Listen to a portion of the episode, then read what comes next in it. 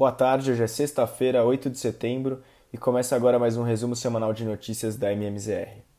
Nessa semana tivemos liquidez reduzida em função dos feriados tanto no Brasil como também no Dia do, do Trabalho nos Estados Unidos. Boa parte das bolsas globais apresentaram correções e o resultado acabou sendo mais negativo. Nos Estados Unidos, os dados divulgados nos últimos dias acabaram trazendo mais preocupações em relação à inflação e também geraram pressão nas curvas de juros. O primeiro deles, o índice de serviços ISM, subiu para 54,5 em agosto, acima dos 52,5 projetados, e o PMI de serviços atingiu 50,5, ou seja, também apontando para uma aceleração.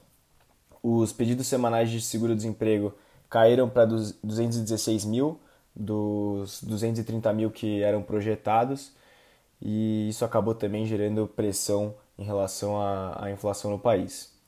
Por outro lado, o livro Bege informou que a economia americana desacelerou em julho e agosto, sinal esse que é positivo para a política monetária.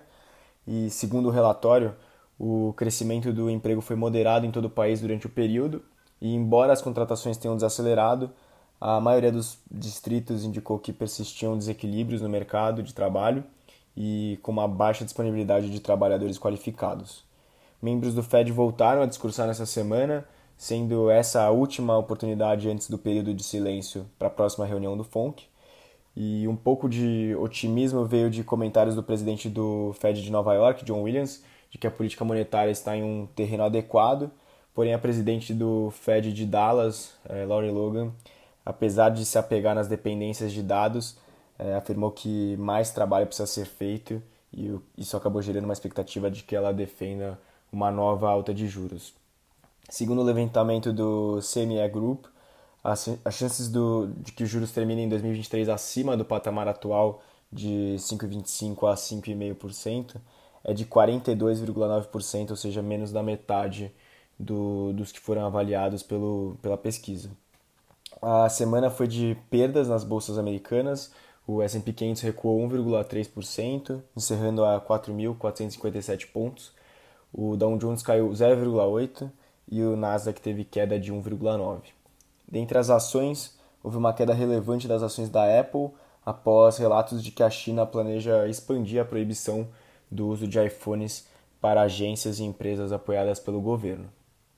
Na China também tivemos um, dados desapontando os investidores novamente o que também afetou as bolsas globais como um todo.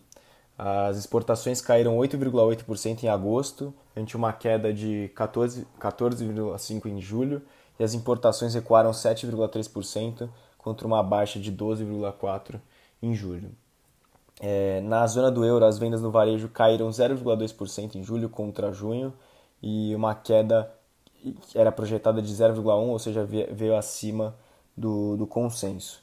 Na Alemanha, as encomendas à indústria recuaram 11,7 em julho na comparação mensal e o CPI ficou dentro do consenso em 6,1% na base anual. O PIB da zona do euro ele passou por uma revisão no segundo trimestre, então do, do valor que havia sido apontado de 0,3, na verdade passou esse valor a 0,1 e colocou um crescimento aí abaixo do que havia sido projetado. Agora a expectativa aumenta para a decisão de política monetária do Banco Central Europeu na próxima quinta-feira. Passando agora para o Brasil, tivemos uma semana de baixa liquidez na bolsa local, com o Ibovespa acumulando perda de 2,19 na semana, encerrando aos 115.313 pontos. Entre os dados macroeconômicos mais relevantes, a produção industrial caiu 0,6 na última leitura e 1,1 na comparação com julho do ano passado. O desempenho ficou então abaixo do esperado. E também tivemos a leitura do IGPDI, que após cinco meses é, demonstrando deflação, acabou com uma alta ligeira de 0,05 em agosto, refletindo bastante os reajustes nos preços do diesel e da gasolina. No noticiário corporativo, os destaques foram a compra da Nestlé da fatia majoritária da Copenhagen, e além disso tivemos a Light publicando um comunicado em que afirma que o Conselho aprovou a elaboração de um plano para a saída da sua recuperação judicial, porém ainda há não há muitos detalhes de como vai ser esse plano e também não há muita expectativa de uma resolução no curto prazo para a recuperação da companhia. Além disso, a Vamos acertou a compra da frota do grupo Petrópolis por 576 milhões de reais, que inclusive apresentou seu segundo plano de recuperação judicial nessa semana. Na esfera política, acompanhamos uma pressão grande por parte do presidente da Câmara, Arthur Lira, para avançar com uma reforma administrativa. A base do governo começou a dar algum sinal de manifestação em relação ao tema, mas ainda não parece ser uma prioridade. A curva de juros apresentou ganho de inclinação na semana, refletindo principalmente os dados da economia norte-americana, mas a pressão cedeu até um pouco nessa, é, nesse pregão de sexta-feira.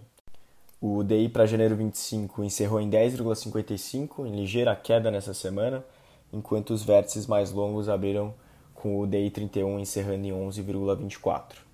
Por fim, falando de câmbio, seguindo essa mesma linha de raciocínio, tivemos uma performance ruim do real em relação ao dólar, puxado principalmente pela elevação dos treasuries, e a moeda americana encerrou em R$ 4,98, uma alta semanal de 0,85.